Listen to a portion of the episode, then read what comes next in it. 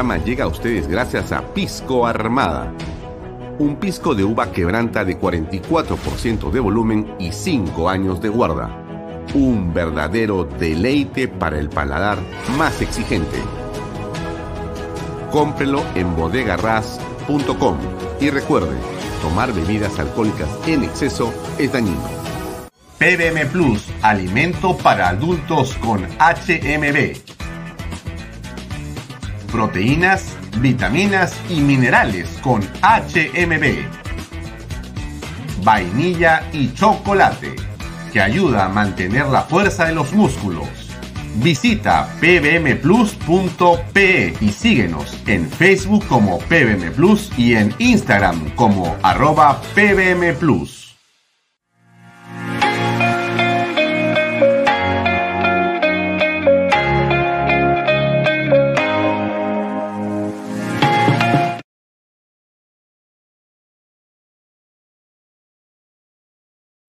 Micrófono, por favor.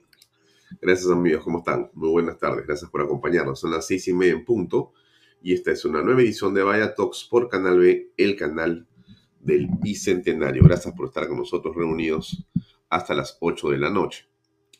Eh, nos pueden seguir por mis redes sociales, las de Alfonso Bahía Herrera, también las de Canal B, la aplicación de Canal B, la página web de Canal B y también salimos, como usted sabe, todas las noches en directo también a través de Expreso expreso.com.p y los domingos los contenidos de Vaya Talk se repiten a través de PBO Radio 91.9 FM.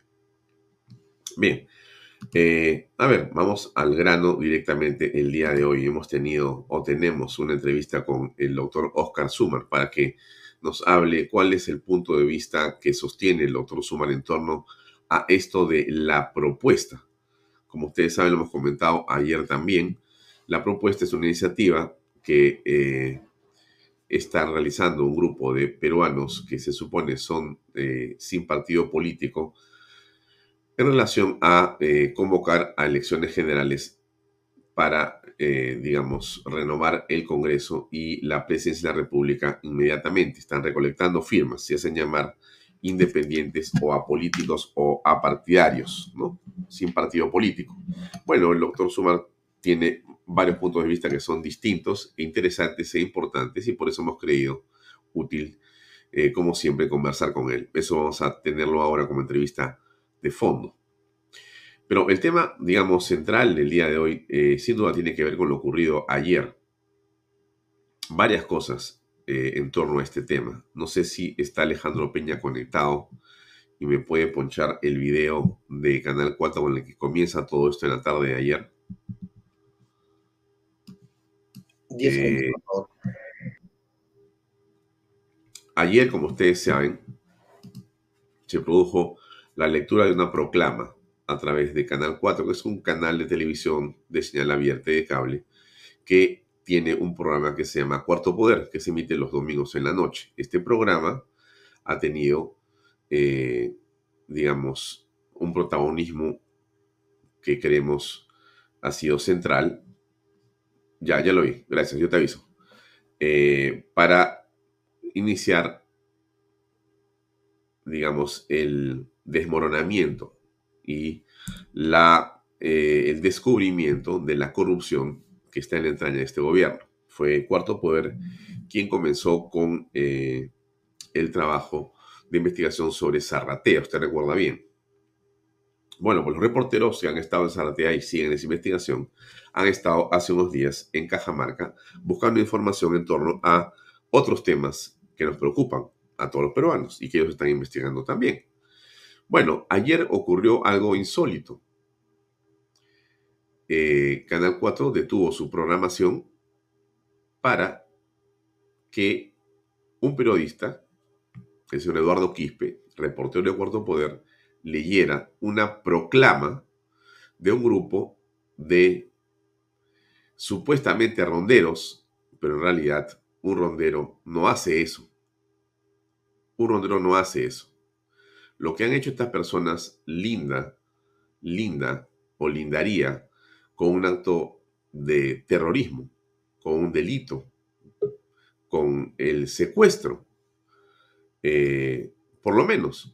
Y obviamente con el robo, porque aquí le han robado equipos y los han obligado y los han tenido secuestrado durante eh, un buen rato. Esta, digamos, actitud criminal tuvo que transmitirse por Canal 4, eh, sin lo cual la vida, creo yo, y la seguridad de estos periodistas hubiera estado en jaque y quién sabe, Dios no lo ha querido, esto pudo haber complicado muchísimo la salud eh, de estas personas. ¿Qué fue lo que pasó realmente? Escuchemos lo que pasó en Canal 4, lo que dijeron ayer, lo que leyeron en la proclama. Ahí va.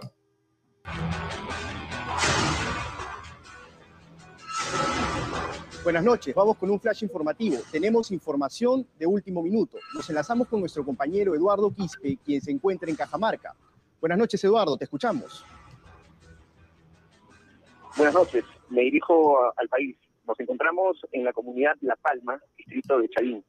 Nos encontramos dialogando con las rondas eh, campesinas de Chadín, quienes representan los intereses y las necesidades de su pueblo. Fuimos intervenidos cuando se tomaban declaraciones a personas que no, que no responden culturalmente, haciéndoles interrogante por los casos de Fer Paredes, quien sin culpa es imputar por la de la nación.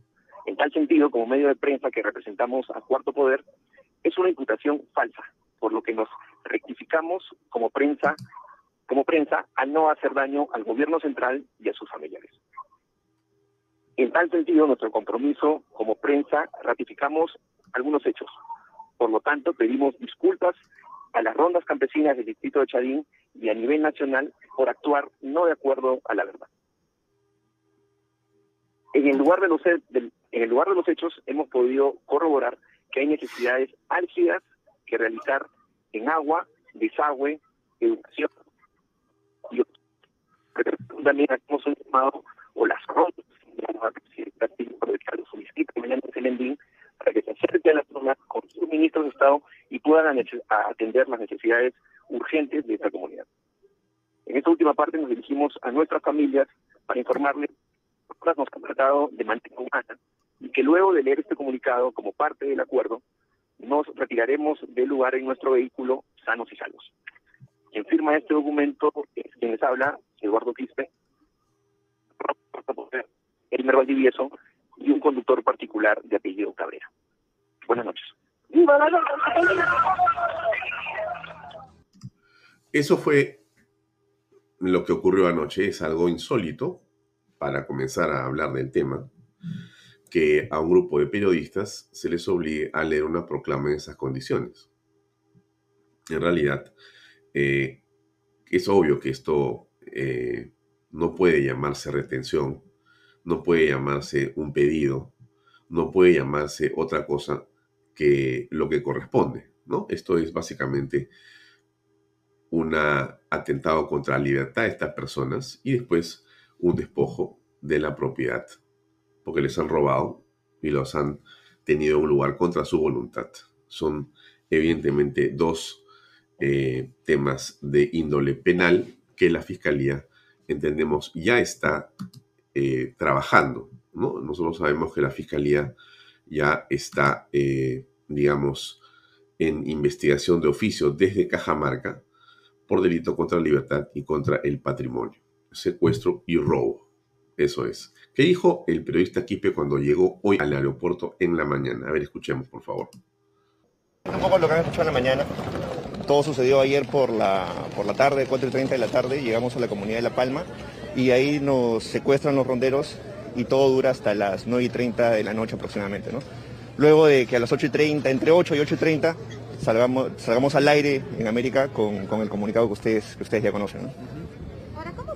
¿En qué circunstancias exactamente lo secuestraron? ¿Dónde? Fue en la, en la Palma, fue, fue, fue, en la, fue en la comunidad de La Palma. Fue en La, fue en la Palma. Eh, eso está a 15 minutos de Chadín, más o menos. Es una comunidad muy cercana, ¿no? Minutos antes nosotros habíamos grabado ya con el alcalde y con algunos, algunas personas de la, de la zona, recogiendo información de lo que había denunciado Cuarto Poder semanas antes.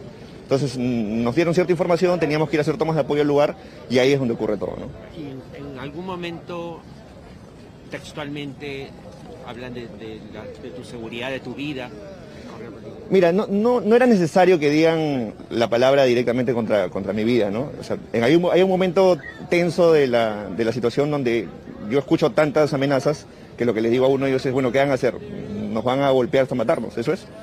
Y uno de ellos se me acerca con chicote en mano y me dice, tranquilo, tú no te preocupes, tú ya verás. Entonces ahí era suficiente como para saber un poco la dimensión de, del Esto que dice eh, el señor Quispe del Cuarto Poder es realmente un amedrentamiento y una amenaza eh, obvia, ¿no? Gracias a Dios, gracias a Dios que ha logrado regresar este señor a casa. Entre todos los acontecimientos sano y salvo, ¿no? Una tragedia si esto pudo haberse ido aún más de las manos. Pero hay un tema central y acá hay responsabilidades políticas. Escuchemos qué más dice el señor Quispe sobre lo que ha sido esta eh, odisea tan tensa en su trabajo periodístico. Escuchemos. riesgo, ¿no? Pero ellos qué querían, te lo dijeron exactamente por qué te estaban secuestrando. Ellos, ellos alegan, según la lógica que ellos tienen, que nosotros eh, ingresamos a la comunidad sin permiso. Cosa que no es cierta porque nosotros estamos en la carretera y como ustedes saben que han viajado por el, por el país. No, el, alcalde no estaba en ese momento. Nosotros habíamos entrevistado antes al alcalde. Pues nosotros hemos, hemos llegado a la comunidad y cuando hemos llegado hemos hecho lo que cualquiera de nosotros hace. Llegas, sacas tu cámara y haces tomas de apoyo, tomas de apoyo y empiezas a preguntar a la gente sobre la información que estás buscando. Ya para ellos eso era una falta de respeto. Entonces lo que yo hice es me acerqué a ellos a conversar, está- salieron de una tienda un grupo de personas y les, y les, y les empiezo básicamente a hablar con ellos, ¿no? Y a decirles que, y a decirles que, que disculpen si se han sentido ofendidos, que hemos venido por tal razón. Y, y ahí es donde ya la cosa, ellos no aceptan las disculpas y la situación se pone ya más, más compleja, ¿no? Ahora, e- ese, en el manifiesto, este, el apoyo al gobierno, ¿qué decían del gobierno? ¿Por qué se sentían tan heridos sobre los reportajes que has hecho? Por- porque ellos, bajo la lógica que ellos, bajo la lógica que ellos tienen, el reportaje que nosotros eh, presentamos los perjudicaba porque eso les impedía tener la obra ¿no? a, corto o mediano plazo, porque ya estaba envuelta en un escándalo. Entonces lo que yo les trataba de explicar era que eh, esa no, no, es, no, es, no es precisamente mi, mi labor, nosotros estamos denunciando un hecho. Pero es muy difícil que, que- que lo comprendan, la verdad. Es, es- siempre es- se termina aterrizando en los mismos puntos. Y, y en ese momento fue donde ya la situación se empieza a complicar más cuando ellos eh, nos identifican como cuarto poder y uno de ellos saca un video y donde estoy yo porque yo presenté la nota la semana pasada y me señala y ya ahí, ahí nos salvaron de bloquear la pista, la, la- la camioneta, etcétera, ¿no? La nota de la cuñada del presidente. Sí, correcto. Esa es la que ellos les había, la que ellos habían Claro. protestado y la que es la que había motivo, motivo del- Claro, porque fue ahí en la, en la, en la comunidad, ¿no? ¿Quién es el responsable de esto político y último? A- acabo de leer un tuit del presidente. Eh, yo lo que podría decir de eso es que entre lo que el presidente dice y hace hay una brecha enorme, ¿no? El presidente viene desde hace mucho tiempo siendo uno de los principales asusadores contra la prensa, ¿no? Y su discurso era el mismo discurso que yo escuché allá. Entonces, yo creo que el presidente puede escribir, le pueden tuitear lo que su gente de prensa le recomiende mejor, pero hay un tema claro, ¿no? Lo que él dice y escribe no se condice con, la realidad, ¿no? Ahora, tú ayer diste o leíste un comunicado justamente. ¿Cuál, fue la, ¿Cuál era la situación en ese momento? Tengo entendido que ellos estaban amenazando también. Claro, nosotros ah, firmamos un comunicado, hacemos un comunicado porque era la forma de salir de ahí, ¿no? Entonces tuvimos que aceptar prácticamente todas las condiciones que nos ponen porque teníamos que salir. Era- la prioridad para nosotros era, de cualquier forma, salir del lugar. ¿Tú crees que las autoridades van a poder eh, dar con los responsables de este secuestro? Bueno, Yo espero que sí, ¿no? Yo espero que sí. ¿Podrías identificar Es increíble que esto sea parte de algo que ha estado promoviendo el gobierno y frente a lo cual el presidente de la República no ha tenido mayor tino que mandar un par de tweets irrelevantes en la mañana, en lugar de dar una conferencia de prensa, hacer lo que correspondería hacer, porque no es poco lo que ha ocurrido. Y si esto pretende ser un mensaje contra la prensa, el presidente está absolutamente equivocado, ¿no? Porque yo creo que nadie, nadie va a asustarse frente a nada de lo que está pasando. Aquí lo que queda claro es que el presidente está realmente en un estado de shock, él y sus ministros de Estado, porque la investigación que la prensa realiza, la Fiscalía, el Congreso y la suspicacia con que la opinión pública recibe todas estas investigaciones lo tienen sitiado. ¿Qué consejo el penalista Lamas Puxio al respecto? Pero antes, habló eh, Mari Carmen Alba también sobre este tema. Me parece importante que escuchemos algo de su opinión. No pensé nunca, la verdad, que se iba a vivir una cosa como el día de ayer.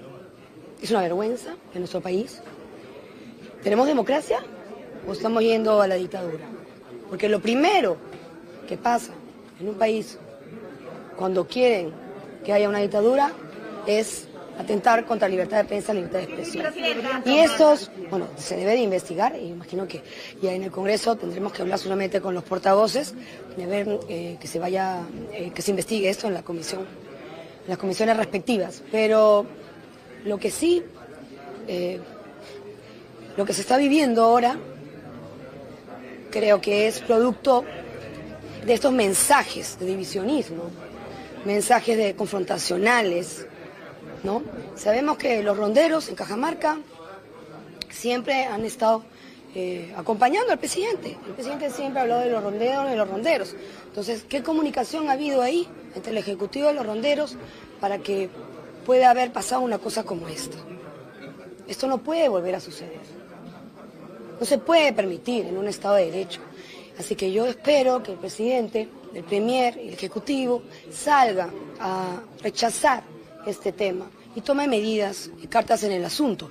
Porque cada vez que pasa algo, lamentablemente, no escuchamos ni al Premier ni al presidente eh, decir algunas palabras en contra de lo que está sucediendo. Entonces sí es importantísimo, sobre todo ahora, porque si ayer ha pasado esto, la próxima semana puede volver a pasar con cualquiera de ustedes. Sí, proyecto de ley que envió el Ejecutivo precisamente para sancionar a quienes difundan información de las investigaciones. También es otra muestra de atentado ante la libertad de expresión y la libertad de prensa.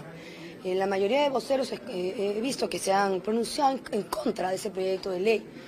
Y vamos a recordar qué ha pasado en Venezuela, en Cuba, en todos los países donde no hay una democracia plena. ¿Cuál es lo primero que atacan? Por lo que primero que toman, la libertad, los medios de comunicación. Entonces, cuidadito, estamos advertidos dos cosas. Estamos en vivo para Canal N, muy buenos días. La primera es que eh, justamente el presidente de la República se pronunció mediante un tuit, eh, después de muchas horas de sucedido este lamentable hecho, eh, rechazando este tipo de sucesos. ¿Usted considera correcta la manera en cómo el presidente, ante esta envergadura, se haya pronunciado a través de un Twitter? No suficiente, no suficiente. sabemos que estamos en la era de la tecnología, de las redes, que muchos solamente ponen un tuit, pero él es el presidente de la República. Él tiene que salir a dar la cara, a hablar entiendo que está en Cajamarca, ¿no? También. Entonces, con más razón, debería de reunirse con esos ronderos, eh, si los conoce, bueno, con más razón debería llamarlos, pedirles una explicación y decirles, por favor, que eso no se puede volver a repetir. Porque si él no pone el límite, el pare, la próxima semana uno de ustedes, no, tal vez no por ronderos, sino por otras personas. Eso no se puede permitir. Bien, eso es lo que dijo Mari Carmen Alba. El ministro del Interior comentó el asunto. Primero dijo que en realidad no era lo que parecía, era una retención, no podía manifestarse. En fin, este es un poco lo que ha sido el discurso del gobierno. He expresado eh, el trabajo de ustedes, hombres y mujeres de prensa, es importante para la democracia, es importante para el país. Y lamentablemente, el día de ayer, como todos sabemos, eh, sucedió un hecho muy, muy lamentable y condenable además. Eh, llámese retención, secuestro o lo que sea, tal como sea que califique el Ministerio Público en su oportunidad, pero el hecho es condenable, mírese por donde se mire. ¿Cómo se encuentran ellos, ministro? En, esa línea, como les he explicado, inmediatamente tomamos conocimiento desde el primer minuto. El comandante general de la policía, el general Yerene, y yo hemos estado ah, no solamente haciendo seguimiento, sino coordinando inclusive directamente para que vuestros colegas puedan salir del lugar con vida y manteniendo además al 100% su integridad, y así fue. Es lamentable, eso no es justificable para es totalmente condenable. Se los hechos. en Cajamarca en estos momentos, pero, pero, pero los policías, los policías, los policías, los policías que llegaron al lugar pudieron transportar a, sus colegas y al conductor hasta la localidad de Bambamarca. Es importante también, ministro, poder identificarlos. ¿Quiénes son? ¿De cuántas personas? ¿De cuántos eh, ronderos estamos si realmente son ronderos. Sí, exacto. Eso es lo que está verificando e investigando la fiscal que tiene a cargo. Ya, eh, hay un, un, acta que se ha levantado en el lugar ya, y la fiscal está trabajando al respecto. Esperamos que en las próximas horas podamos tener mayores detalles. Lo que sí debemos valorar es que gracias al trabajo tanto de la policía como de algunos, inclusive colaboradores del lugar, porque hay que ser, y algunos ronderos también que han colaborado, eso hay que dejar muy claro, ya se ha podido eh, transportar, trasladar a vuestros colegas hasta Mamamarca y ponerlos a buen recaudo. lo he Claro, a ver, este, el ministro debería de saber claramente qué ha pasado a esa hora de la noche. Esto fue anoche cuando lo han entrevistado. Obviamente un ministro de Estado, por algo es ministro de Estado. Usted sabe perfectamente que siempre las personas que tienen cierto, digamos, poder son las más informadas, ¿no? Así funciona. Si no, ¿para qué estás en el poder? Pues si tú estás en, estás en la cumbre, no tienes la información, estás en, parado ahí por gusto. Y claro, el señor ministro parece ser que no conoce las cosas, ¿no? Pero en realidad es una, digamos, eh, opinión muy irrelevante, una condena casi light, ¿no? Un, hecho como este de una extrema gravedad, gracias a Dios que no ocurrió nada peor. Pero igual hoy día el señor Aníbal Torres, eh, creo que por acá están sus declaraciones. Sí, Aníbal Torres ahí abajo está en letritas, ¿no? Pone en duda el secuestro de los periodistas y más bien resalta la labor de las rondas campesinas. Escuchen ustedes lo que dijo hoy Aníbal Torres hace unas horas en Cajamarca.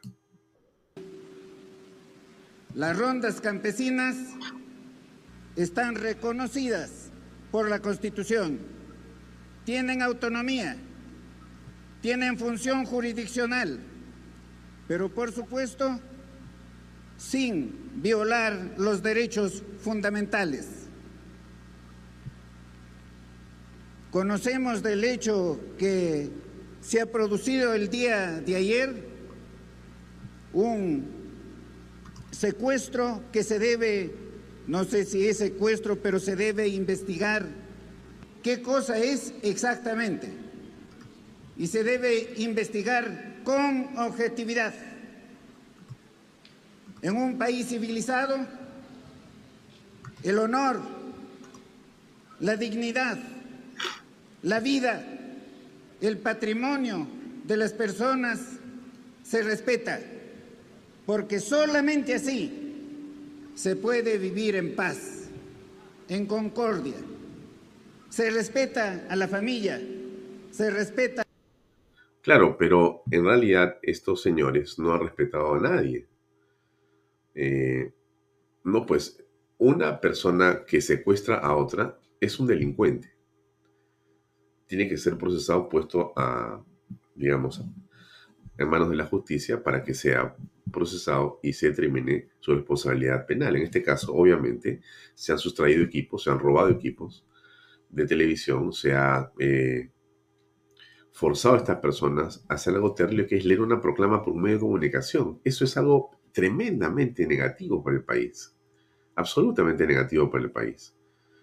Y en lugar de tener el presidente de la República, su ministro del Interior, su primer ministro, una explicación y una postura monocorde, eh, dura y clara e inmediata en torno a esto, él se fue a dormir, el otro no dijo nada y hoy se fueron a decir que dudaban inclusive en el Congreso mismo, ¿no? Veremos qué, veremos qué dice. no hay que politizar el tema. ¿Cómo van a culpar a Castillo de esto de acá? de ninguna manera. Castillo asusa, asusa donde va su micrófono contra la prensa, contra la prensa, contra la prensa, contra la prensa. Esa es la verdad. Ustedes lo han visto, lo hemos transmitido aquí. Mi presidente todo el tiempo está buscando a la prensa para decir una u otra cosa. ¿Qué cosa ha dicho en relación a este tema? Eh, el doctor Damas Puxo dijo algo ayer en eh, Canal N. Escuchemos, por favor. Mordaza de todo punto de vista. Primero porque quien la presenta es el... Porque todo esto está en la mitad de la ley Mordaza, ¿no es cierto? Esta ley que busca de parte del Ejecutivo regular o prohibir que la Fiscalía pueda o que los medios de prensa puedan mostrar, puedan difundir algunas de las investigaciones o evidencias de las fiscalías de casos emblemáticos y que son de interés público. El gobierno no quiere que se muestren sus casos, esa es la verdad. Y como no quiere que se muestren sus casos y de sus familiares, el presidente ha hecho, hágame una ley para que si un periodista muestra algo, lo metemos preso al periodista y cerramos el medio de comunicación. Y todos van presos varios años. Eso es lo que quiere el presidente, sus abogados y sus ministros de Estado, incluido el señor Aníbal Torres. ¿Qué cosa dice sobre esto más Puxo? Escuchemos a ver. El presidente de la República, digamos el personaje, el funcionario público más cuestionado en el momento actual. Yo creo que habría que haber actuado con un poco de ponderación hubieran podido presentar el proyecto a través de una bancada política, pero no el presidente, porque justamente eh, directamente se ve involucrado en estos temas. En segundo lugar, porque se criminaliza una eh, sanción administrativa, si se quiere, con pena privativa de la libertad. Eh, la pena privativa se puede ejecutar seis meses, ocho meses, un año. No es así porque la pena máxima es de cuatro años la pena va a quedar suspendida. Eso ya queda a discrecionalidad del magistrado.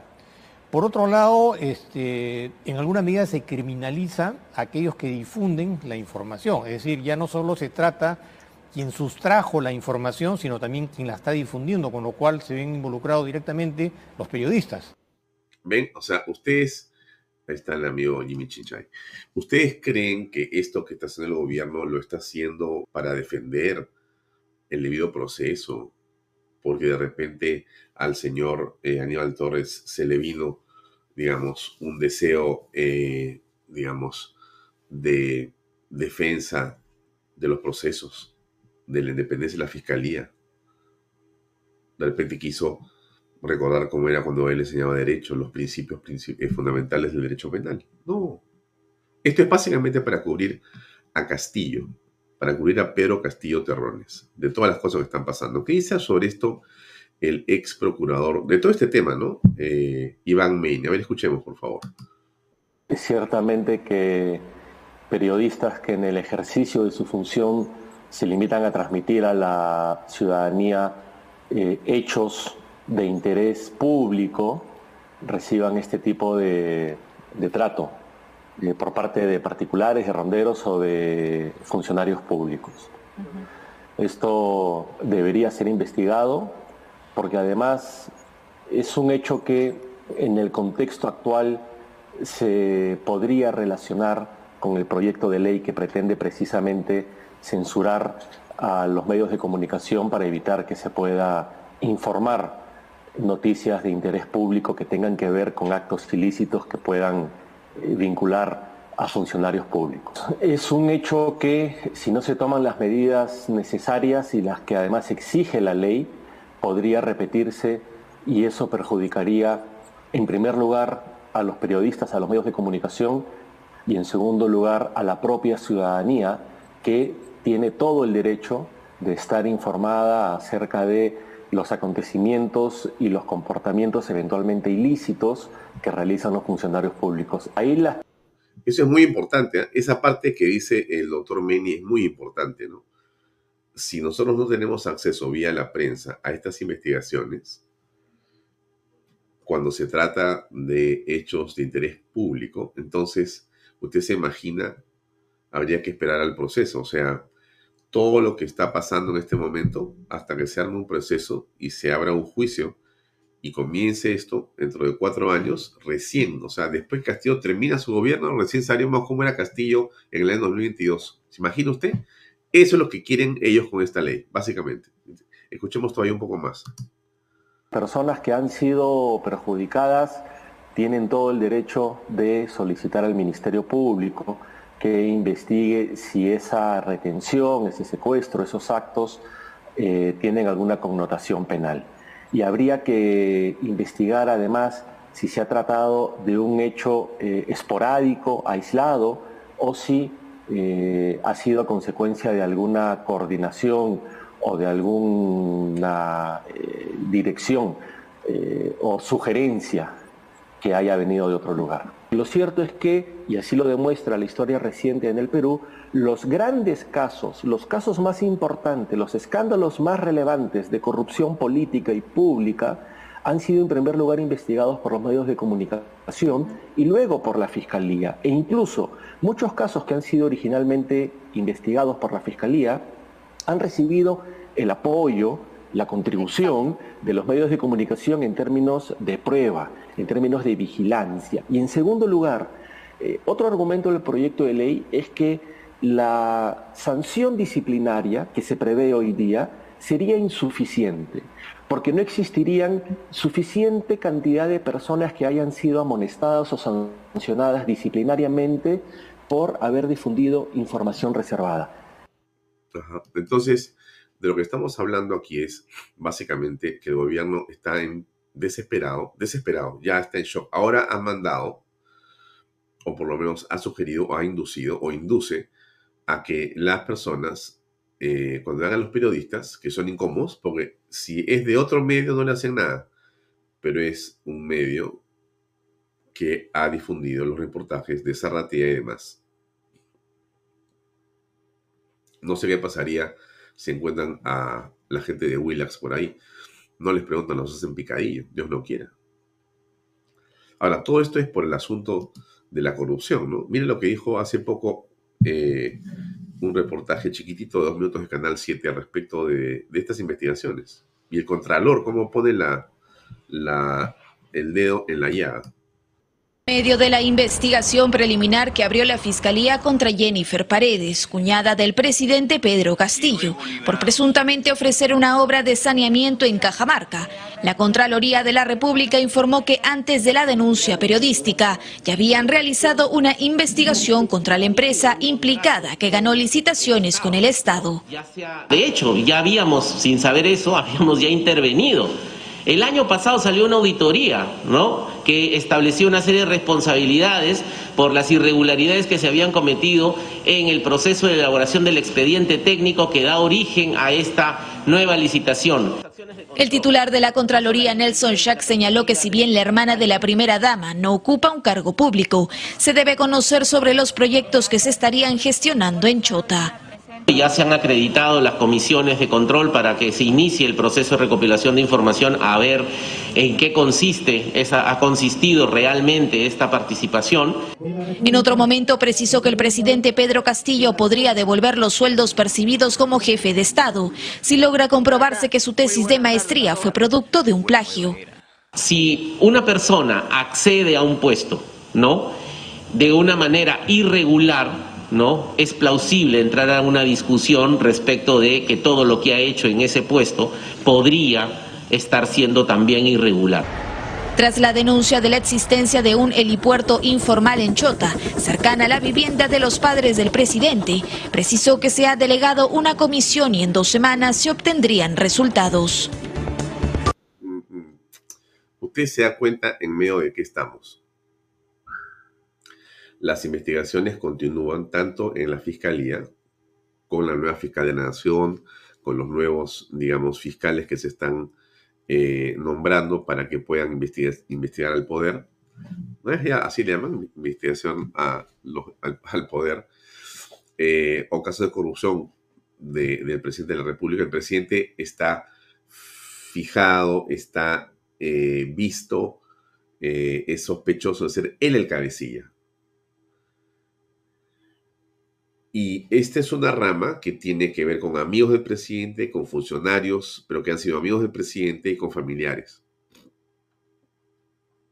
Está Bruno Pacheco, que era secretario general, está el señor Juan Silva, que ha sido su amigo de toda la vida y también ha sido ministro de Estado, está el señor Villaverde, conocido de la campaña, está la señora Carolín López, conocido de la campaña, está el señor eh, sobrino 1, sobrino 2, están estos otros, digamos, cuñadas y más personas, fuera de todo lo demás que existe en los alrededores,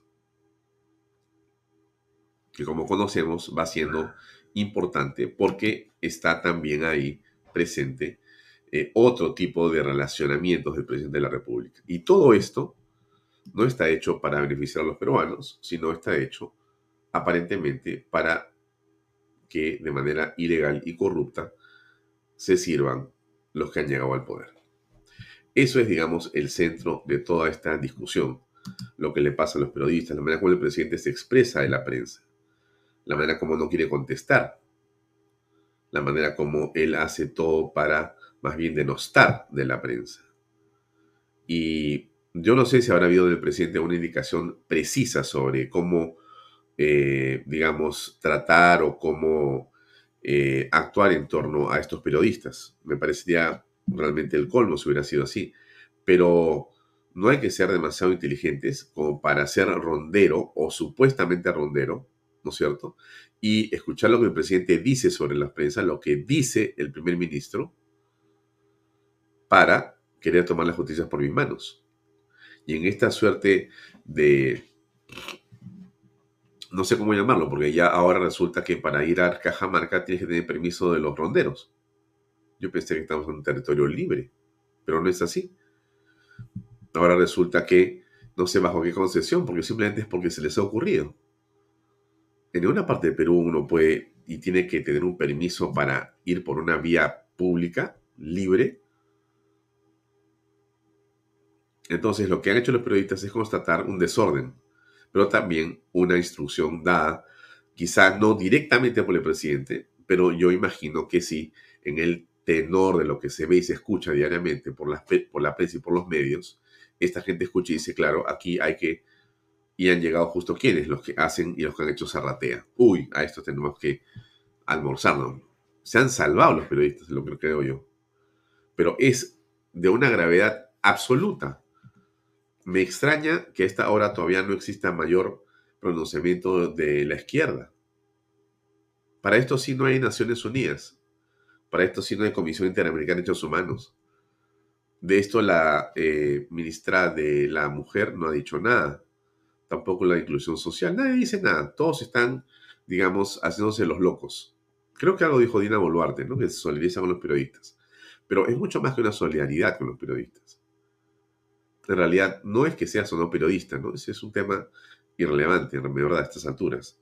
Lo que pasa es que aquí estamos frente a lo que es mucho mayor y mucho peor, y es el deseo manifiesto del gobierno de querer maniatar a los medios de comunicación, de no querer ser investigados y de continuar aparentemente en esta secuela de corrupción.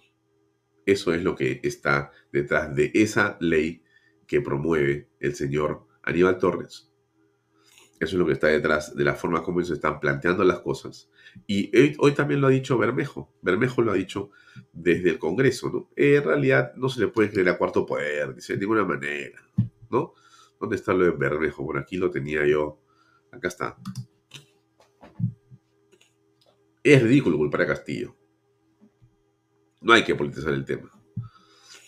Pero es en realidad a todas luces eh, una responsabilidad de Aníbal Torres y de Pedro Castillo. Pero a los dos no les entran balas. O sea, ellos ya están a estas alturas una especie de coraza. Todo lo que les disparas les rebota porque ellos no escuchan a nadie, no, no están dispuestos a contestar, ya no van a entrevistas, no quieren saber nada de la prensa, no les interesa. Y cuando tú ya estás en una posición de ese tipo, cuando ya tu manera de actuar públicamente es esa, mira, yo no veo qué haces en el poder. Es sumamente delicado, eh, digamos, en esta vorágine en la que hemos entrado. Nada positivo para el país, todo, todo muy, pero muy difícil para la patria. Bien, yo había eh, invitado a Oscar Sumar, con quien grabé eh, la entrevista que voy a poner a continuación hace unas horas. Es una entrevista donde lo que yo he buscado es conocer la opinión de este hombre de derecho, de este filósofo del derecho. Él es decano de una facultad de derecho de una universidad muy importante en el Perú. Es un hombre que tiene un conocimiento vasto sobre estas cosas, pero además tiene iniciativas importantes en torno a diversos eh, asuntos y temas públicos y le pregunté a Oscar porque lo vi tuitear varias cosas. Oye, ¿qué piensas tú en realidad sobre esto de la propuesta? ¿Qué hay detrás de la propuesta o qué ves tú en la propuesta? ¿Qué nos puedes comentar al respecto? Entonces me dijo, claro que sí. Entonces les voy a poner a ustedes la entrevista para que podamos escuchar qué dice Oscar Zulma. Estoy seguro, estoy seguro que le va a llamar la atención porque es más argumentos en torno a esto que hemos venido descubriendo todos, que, que en realidad no era un grupo de buenos muchachos, que son sumamente muy buenos muchachos, sino que más bien era en realidad eh, el espolón, ¿no es cierto? Los delfines de un grupo enorme de políticos que están detrás. ¿No es cierto? Esa es la verdad de la milanesa. Bueno, acá les dejo la entrevista con eh, Oscar Sumer. Invierta en terrenos en Paracas con los portales ubicados a solo 25 minutos del aeropuerto de Pisco y ahora a muy poco tiempo de Lima por la nueva autopista. Por eso los terrenos aquí se revalorizan rápidamente. Regístrese y aproveche las ofertas online. PBM Plus, proteínas, vitaminas y minerales y ahora también con HMB, recuerde, vainilla y chocolate. No olvide que el ejercicio favorece su sistema inmune y que una buena alimentación es su mejor defensa. Compre PBM en boticas y farmacias a nivel nacional. Para más información, visite la web pbmplus.p y sígalos en Facebook y en Instagram. Pisco puro Armada, pisco de uva quebranta de 44% de volumen y 5 años de guarda. Un verdadero deleite para el paladar más exigente. Pisco Puro Armada, cómprelo en bodegarras.com. Y no se olvide que tomar bebidas alcohólicas en exceso es dañino. Hola, Ojar, ¿cómo estás? Gracias por acompañarnos. Hola, Alfonso. Gracias por la invitación. Mira, eh, entrando a la materia que nos interesa conversar contigo hoy, comencemos por el tema de lo que ha aparecido en las redes sociales en los últimos días que tiene que ver con esta propuesta que se llama eh, la propuesta, ¿no es cierto? Eh, la propuesta es una idea, es una iniciativa de un grupo de eh, personas que lo que están señalando es que se vayan todos, es decir, que se pueda firmar unos planillones, 250 mil firmas, para enviarlas al Congreso y existe entonces un pedido, una solicitud para que el Congreso lo apruebe, haga en general una reforma constitucional seguramente y se convoque a una elección general, congresistas y también presidentes de la República. Bueno, eh, ¿qué piensas al respecto? ¿Qué piensas de la idea de que se vayan todos y qué piensas de la propuesta? Sí, gracias, Alfonso. Creo que básicamente es una artimaña ¿no? de, el Partido Morado y, no solamente el Partido Morado, sino un grupo alrededor de ellos, que básicamente lo que quieren lograr con esto es blindar a, Castillo, blindar a este gobierno. Yo sé que mucha gente, incluso bien intencionada, no entiende así la propuesta, ¿no? Incluso gente, digamos, entre comillas, de derecha o que, o que para nada apoyaría al Partido Morado, eh, se sienten de alguna manera tentados a, ver esto con buenos ojos, ¿no? Y dicen, ah, sí, pues porque el Congreso tampoco está haciendo muy bien las cosas, básicamente toda la política ya está malograda, entonces que se vayan todos, ¿no? Pero en realidad eso es ingenuidad, es completamente ingenuo pensar eso. ¿Por qué razón? Porque en realidad es imposible que el Congreso se vaya a autodisolver para vacar a Castillo. O sea, si ya de por sí todos sabemos que es prácticamente imposible que el Congreso vaque a Castillo, o el Congreso no tiene intención de vacar a Castillo, imagínense pensar en una propuesta que no solamente implique vacar a Castillo, sino autodisolverse como un requisito para vacar a Castillo, que es básicamente lo que propone desde ya hace... La propuesta no es nueva, ¿no? La, la propuso Sagasti, en realidad, hace, hace ya más de un mes. ¿no? E, entonces, o sea, yo quisiera explicar brevemente por qué es una, es blindar en realidad esta propuesta a Castillo. Porque, para empezar, O sea, hay que partir de una premisa. El Partido Morado, Sagasti y los llamados caviares, digamos, que están atrás, ellos no quieren sacar a Castillo. Y eso no es nuevo. De hecho, tenemos muchísima información que ha confirmado eso a lo largo de los meses. El mismo Sagasti que hoy día propone eh, esta supuesta fórmula para que se vayan todos, recordemos que semanas atrás, o meses atrás, mejor dicho, él decía que le parecía una aberración sacar a Castillo del gobierno. Aberración, utilizó esa palabra, vacar a Castillo es una aberración. Luego tienes a otros personajes del Partido Morado, como por ejemplo Susel Paredes, que decía que el presidente muy bien podía ser un delincuente, pero que eso no era suficiente para considerarlo incapaz moral. Dijo eso literalmente en una entrevista. Entonces tenemos que, o sea, solamente enfocándonos en el Partido Morado, tenemos a gente que se ha opuesto radicalmente a la vacancia. Entonces, creo que hay que ser bien ingenuos para pensar que gente que se oponía o se opone radicalmente a la vacancia, simultáneamente quiere una fórmula en la que se vaca a Castillo, pero también se disuelve el Congreso. Esa es la publicación, este, Oscar. Eh, en Expreso dice Sagasti sobre vacancia Castillo. Es una aberración, no tiene sentido. Insistió en que no existe ninguna causal en la Constitución que diga que el presidente puede ser vacado por incapacidad al ejercicio del cargo. ¿Cuándo lo dijo esto? El 20 de noviembre del 2021. Hace Claro, pero hasta el día de hoy, personajes como Rosa María Palacios, por ejemplo, que sostienen que se vayan todos, al mismo tiempo se oponen a la vacancia. Dicen la vacancia es inconstitucional, la vacancia es golpista. Entonces, yo no me explico cómo ellos pueden, por un lado, pensar que la vacancia es golpista, es inconstitucional, pero por otro lado, hacer algo que es el doble de grave, que es no solamente vacar a Castillo, sino también disolver el Congreso sin ninguna justificación legal detrás, eso sí les parece una propuesta ajustada a nuestro marco normativo, de alguna manera. Entonces, para mí, eso no hace ningún sentido.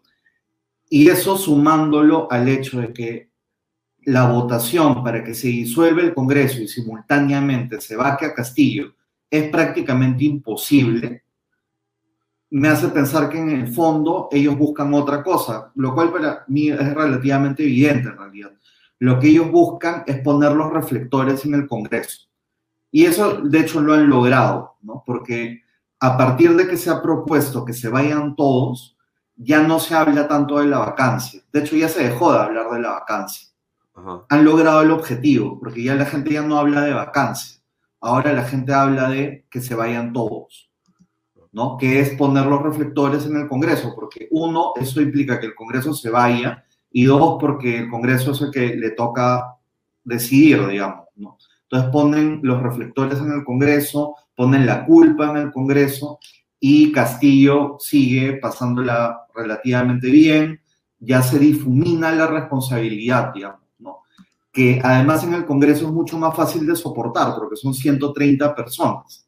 En cambio, Castillo es uno solo y si uno pone presión en Castillo, sí, finalmente lo van a terminar sacando de alguna manera, ¿no? O sea, si uno sigue presionando, presionando el punto específico de que Castillo es un inmoral y que se tiene que ir, eventualmente eso iba a generar efectos y estaba generando efectos.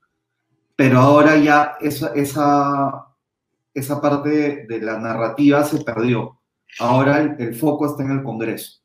Ya, pero, eh, detrás, ¿cómo- ya, pero Oscar, ¿cómo recuperar en todo caso eh, la narrativa? ¿Cómo eh, recuperar el timing? ¿Cómo continuar con el tema eh, que creo que todos tenemos claro por la indignación que nos genera el gobierno de Pedro Castillo? Es decir, ¿cómo regresamos a que en realidad eh, la causa de los males, según lo que dice la Fiscalía, el Congreso, una buena parte de los medios y la gente en la calle, es que él es el centro en realidad de una organización criminal. Claro. Ya ha quedado demostrado cuando ya hablas de más personas que cada fin de semana aparecen que están haciendo negocios a Claro. nombre de su poder cerca al presidente. Bueno, ¿cómo ves eso? Sí, lo que pasa es que en verdad el punto acá y de hecho en mi caso no lo es en absoluto, es defender al Congreso. O sea, para mí el Congreso tampoco no merece ser defendido en ningún sentido. Sin embargo, yo creo que todo parte por entender que la propuesta, esta que hace Sagasti, el Partido Morado, los caviares, en verdad no busca sacar a Castillo, pero tampoco al Congreso en realidad. Es decir, que se vayan todos, en el fondo significa que no se vaya nadie. A mí el Congreso hasta cierta medida, en el corto plazo, me es indiferente, porque no creo, y ahí sí comparto contigo, en que es, no creo que sea el problema principal del país hoy por hoy. El problema principal del país es Castillo y Dina Boluarte como presidente y como vicepresidente. Entonces, ahí es donde se tiene que concentrar la, la fuerza para sacarlos. Y cualquiera que tenga dos dedos de frente, cualquiera que tenga algún compás moral, sabe que ese es el problema actual del país. El problema no es tener a esos 130 congresistas que pueden no dar la talla de la misma manera que tampoco el Congreso anterior tampoco daba la talla. Pero el problema central, el problema que hoy por hoy se tiene que resolver es el problema del poder ejecutivo. Entonces, yo creo que estamos un paso adelante a resolver ese problema si entendemos una cosa, que la propuesta es para blindar a Castillo, no es para sacar a nadie. No buscan sacar a nadie. Sí, ahora, eso que tú comentas es gravísimo, ¿no? Porque termina siendo una suerte de complicidad, no una suerte, una complicidad absoluta, pero velada, ¿no? O sea, asolapada, ¿no es cierto? Totalmente, totalmente. Y de hecho esa es la estrategia que han tenido los caviares todo ese tiempo. ¿no? O sea, ellos supuestamente son críticos, pero no critican. Supuestamente buscan la vacancia, pero cuando alguien habla de vacancia le dicen golpista, dicen que es inconstitucional. Se reúnen a escondidas con, con Castillo. Pasan por agua tibia todo lo que hacen. Castillo hace actos de corrupción delictivos y lo ponen de una manera cegada en los medios. Luego, una representante del Congreso hace una declaración impertinente y lo ponen en primera plana.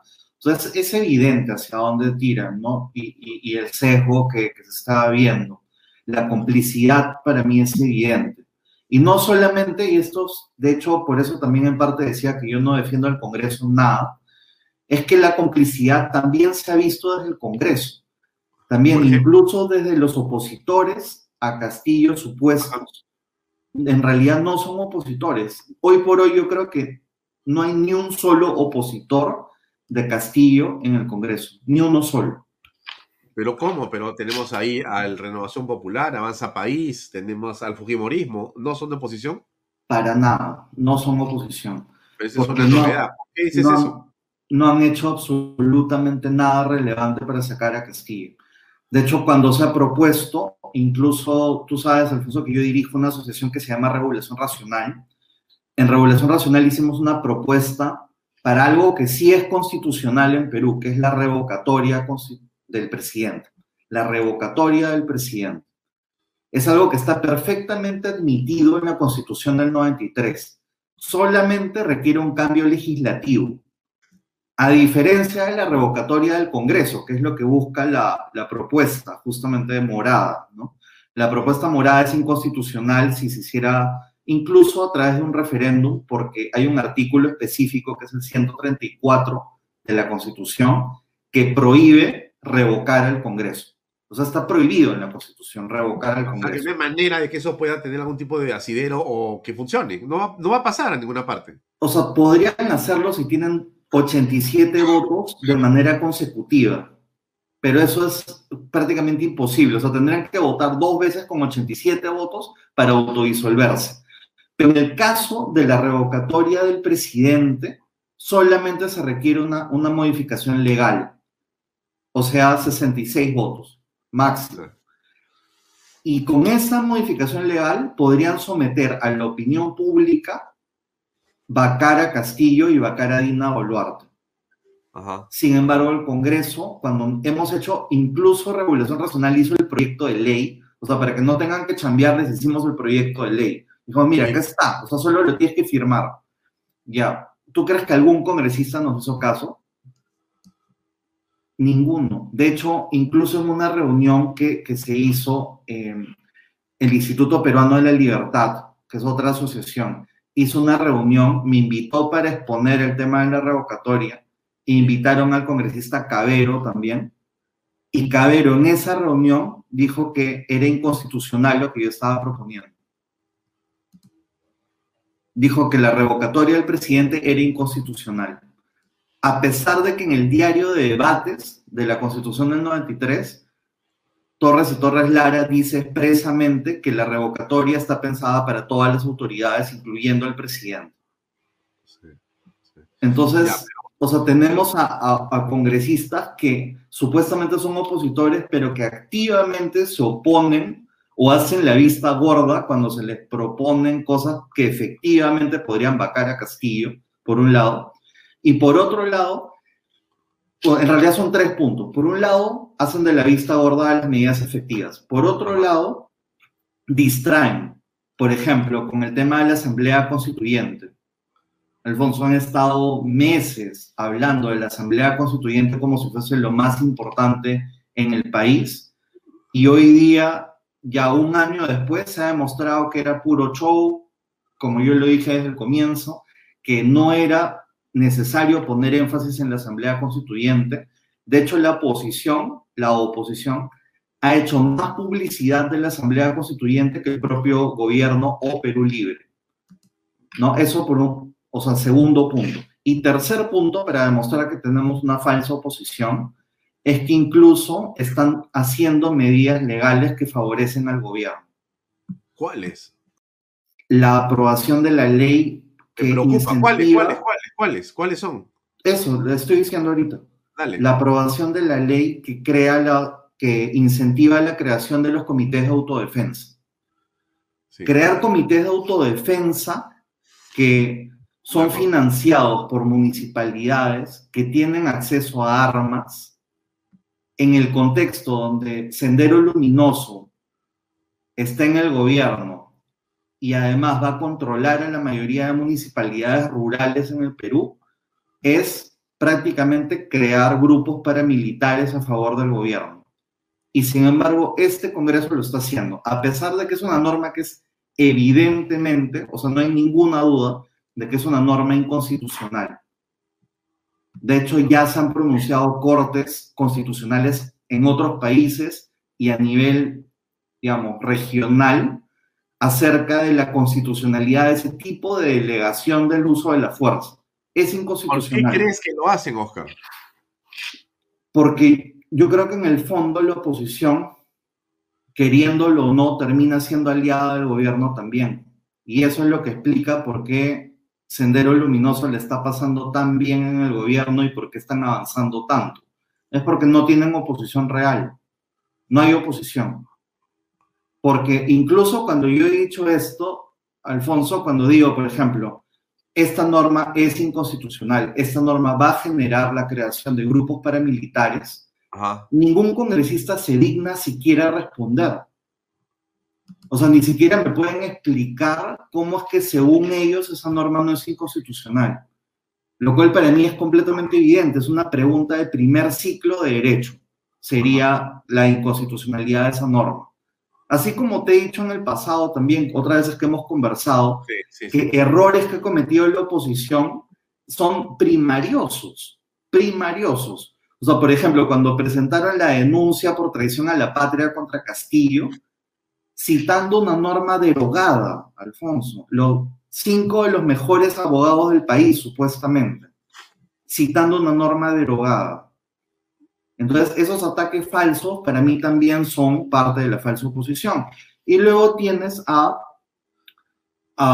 bueno, el estudio de abogado de Acuña, que es el estudio Gersi, también diciendo que se vayan todos, eh, también diciendo que, de acuerdo a nuestra constitución, si vacan a Castillo y a, Baluarte, se disuelve el Congreso, lo cual es una aberración. constitucional, no es así. No tiene nada que ver. Eso sí es una aberración, no lo que dices Sabas. lo que es una aberración es pensar que si se vaca a Castillo y a, y a Dina Baluarte, el Congreso automáticamente se disolvería. Eso es absurdo y ridículo. O sea, imagínate un país donde el Congreso, para vacar a un partido que esté haciendo las cosas pésimo, tenga que hacerse un harakiri.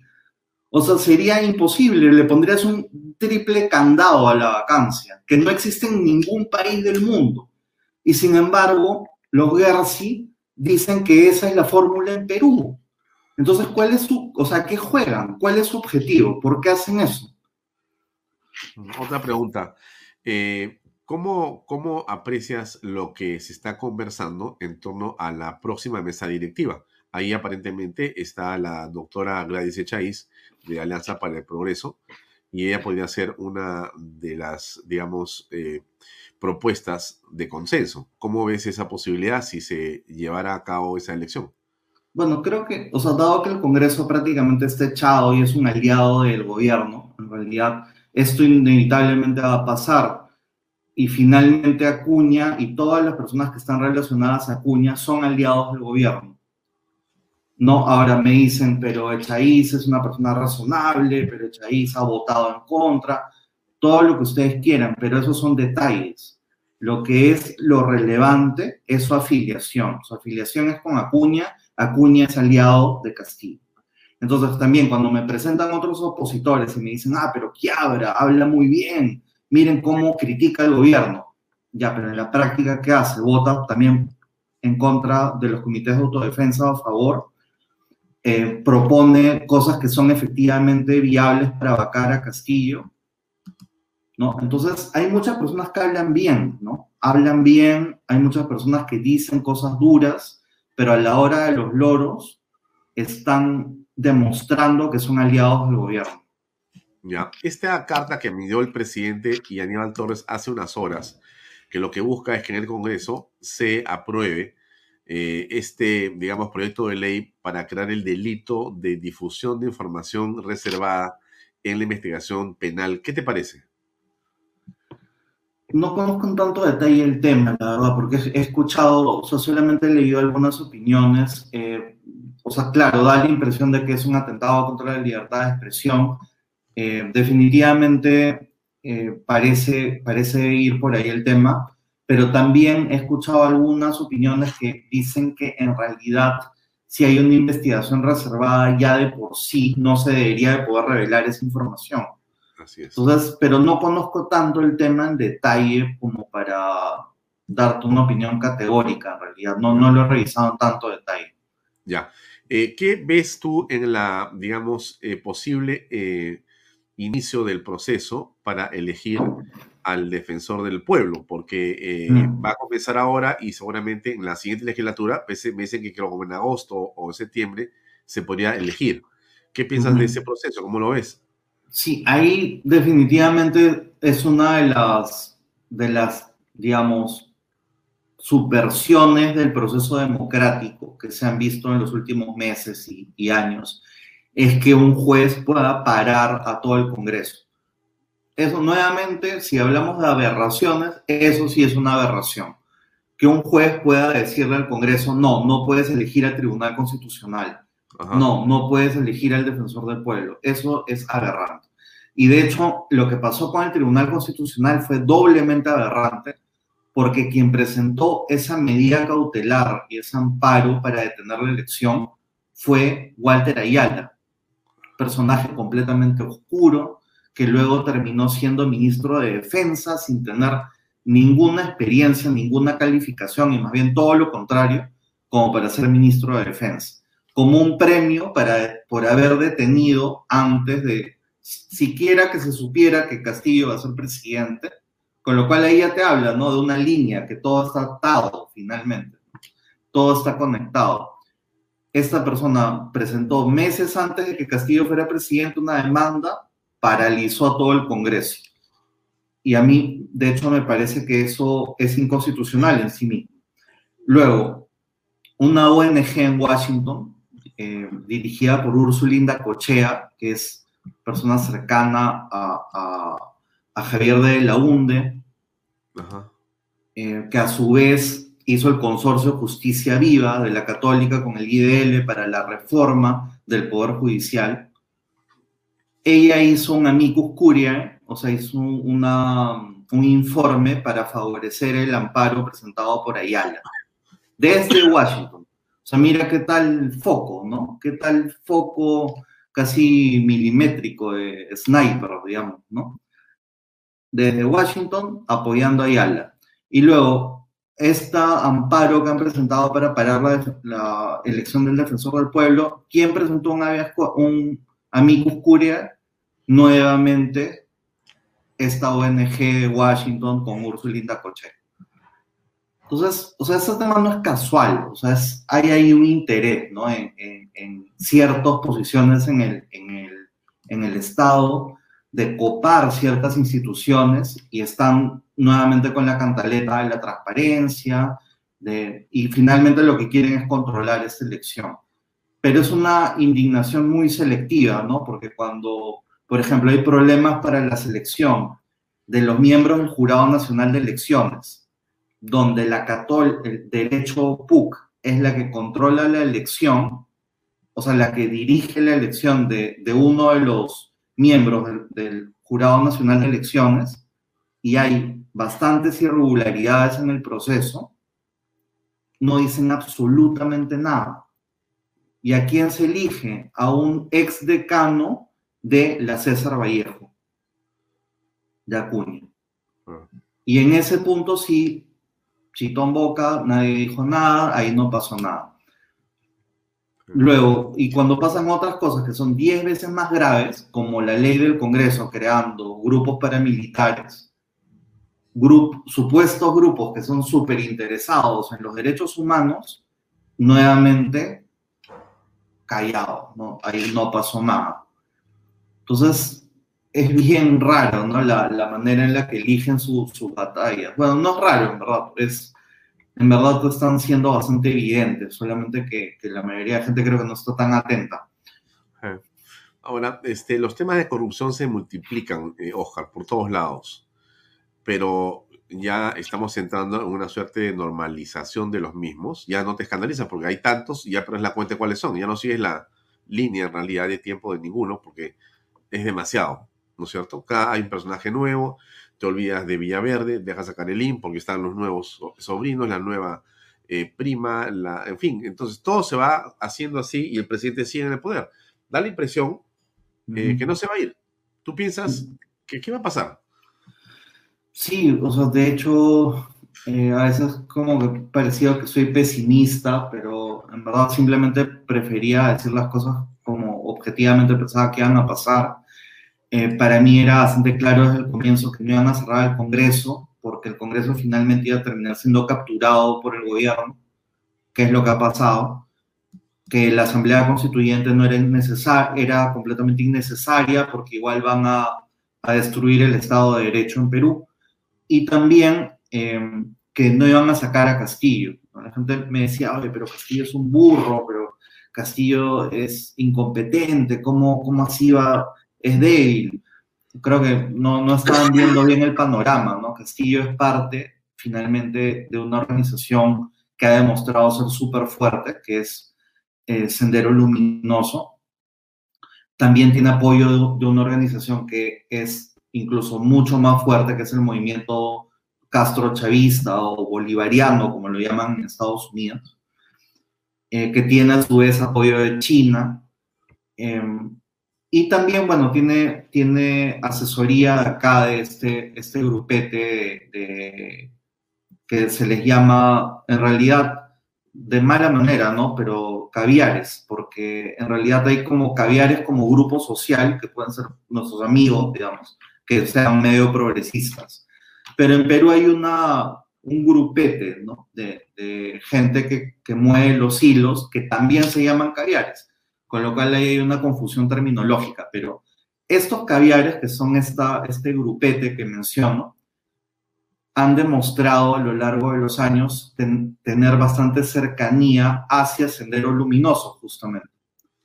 ¿no? De hecho, hay personas dentro de ese grupo que activamente han defendido y han promovido los intereses de Sendero Luminoso. Entonces, pensar que, que, Castillo está solo, que Castillo en realidad no tiene poder, es iluso. Castillo tiene muchísimo poder que es el que se lo dan todas esas instituciones em, que están detrás de él, ¿no? Tiene mucha asesoría. Y hay cosas muy sutiles que es muy difícil darse cuenta, como justamente regresando al punto inicial, la propuesta misma, ¿no? la, la, propuesta misma es, es bien difícil de entender cuál es su objetivo real. Es muy fácil percibirlo como, como algo que en verdad busca eh, salvarnos de una crisis política, porque es hecho con sutileza, es hecho por personas capaces que, que están detrás de eso.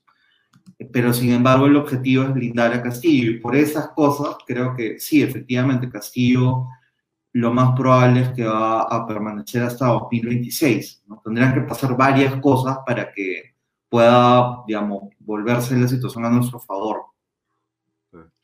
Ya, ¿y cómo aprecias tú eh, esto que está pasando con la, la, famosa mega firmatón en la que está imbuido eh, a un Lucas Gersi, que busca básicamente eh, recoger firmas para, bueno, llevarlas al Congreso en su momento y proponer o evitar que se vaya a la Asamblea Constituyente como mecanismo para poder cambiar la Constitución?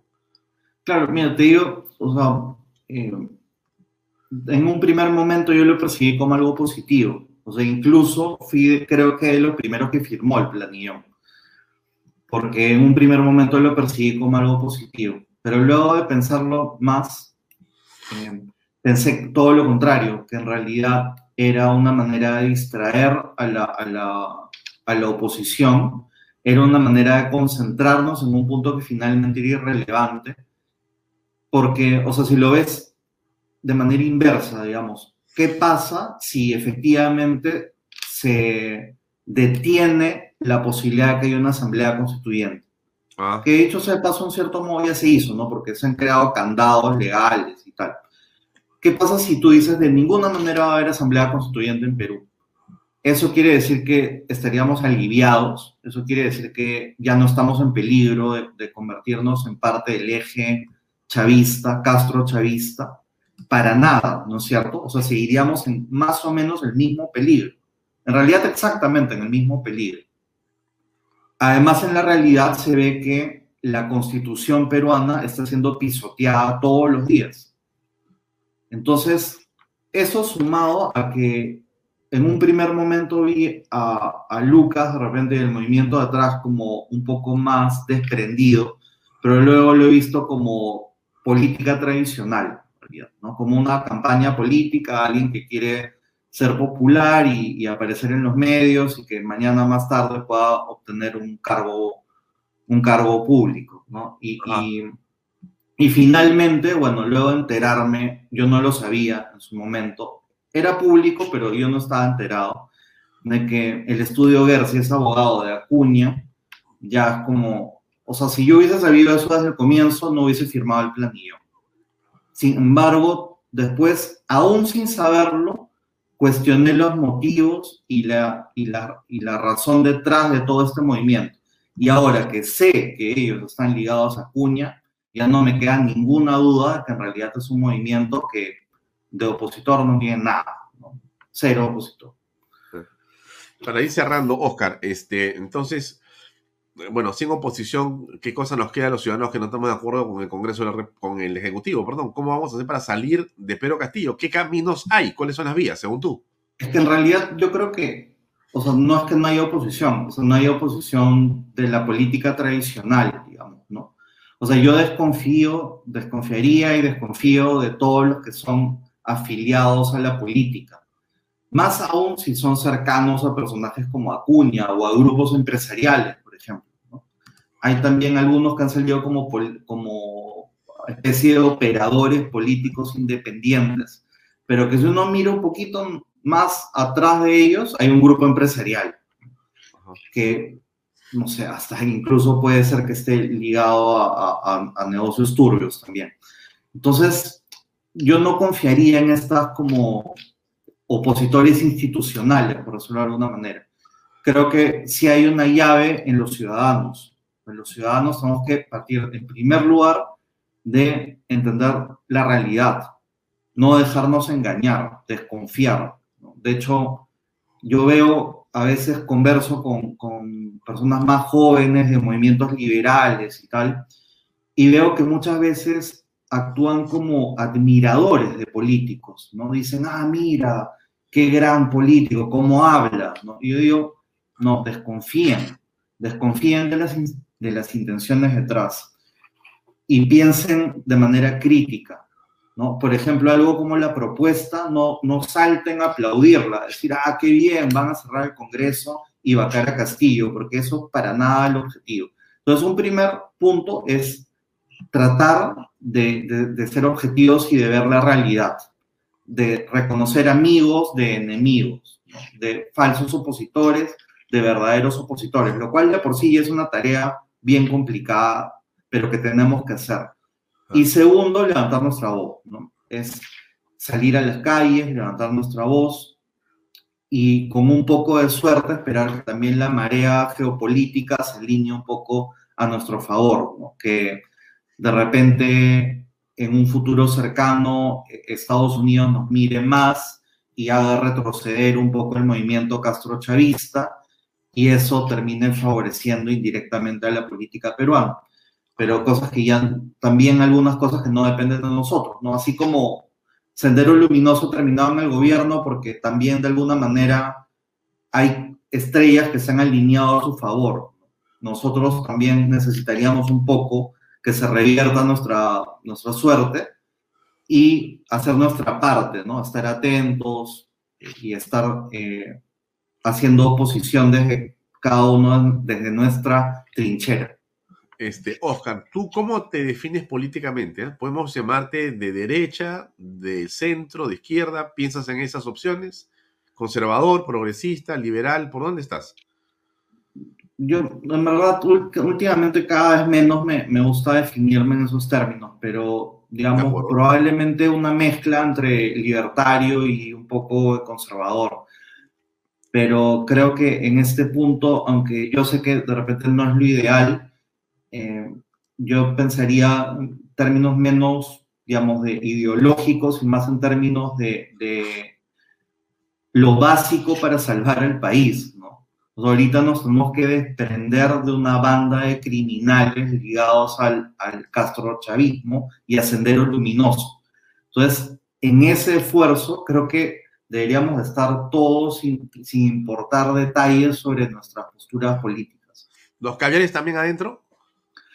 Como grupo social sí, pero digamos, los que a veces cuando hablamos de caviar tenemos en la mente a un grupete de, de señorones y señoronas, que ellos en realidad yo creo que hace décadas están ligados a Sendero Luminoso y al narco y al narcoterrorismo, aunque no lo parecen, pero de hecho eso no es raro en la historia, o sea, hay muchas personas que no parecen estar ligadas al narcoterrorismo, pero sí lo están, y eso es en la historia reciente de Latinoamérica. Hay personas de apellidos compuestos con guiones al medio que finalmente eran compradas por el narcotráfico, y eso pasa en Perú también. Sí, muy bien. Bueno, te agradezco mucho, eh, Oscar, por tu tiempo y por esta conversación. Estamos en contacto para continuar en otro momento. Muy amable. Gracias, Alfonso. Buenas noches. Invierta en terrenos en Paracas con Los Portales, ubicados a solo 25 minutos del aeropuerto de Pisco y ahora a muy poco tiempo de Lima por la nueva autopista. Por eso los terrenos aquí se revalorizan rápidamente. Regístrese y aproveche las ofertas online. PBM Plus, proteínas, vitaminas y minerales y ahora también con HMB, recuerde, vainilla y chocolate. No olvide que el ejercicio favorece su sistema inmune y que una buena alimentación es su mejor defensa. Compre PBM en boticas y farmacias a nivel nacional. Para más información, visite la web pbmplus.p y sígalos en Facebook y en Instagram. Pisco puro Armada, pisco de uva quebranta de 44% de volumen y 5 años de guarda. Un verdadero deleite para el paladar más exigente. Pisco puro Armada, cómprelo en bodegarras.com. Y no se olvide que tomar bebidas alcohólicas en exceso es dañino. Bien amigos, gracias por acompañarnos. Nos vemos el día de mañana con más en Bahía Talks por Canal B el canal del Bicentenario. Muchas gracias. Muy buenas noches. Este programa llega a ustedes gracias a Pisco Armada. Un pisco de uva quebranta de 44% de volumen y 5 años de guarda. Un verdadero deleite para el paladar más exigente. Cómprelo en bodegarras.com y recuerde, tomar bebidas alcohólicas en exceso es dañino. PBM Plus, alimento para adultos con HMB. Proteínas, vitaminas y minerales con HMB. Vainilla y chocolate, que ayuda a mantener la fuerza de los músculos. Visita pbmplus.pe y síguenos en Facebook como PBM Plus y en Instagram como arroba PBM Plus.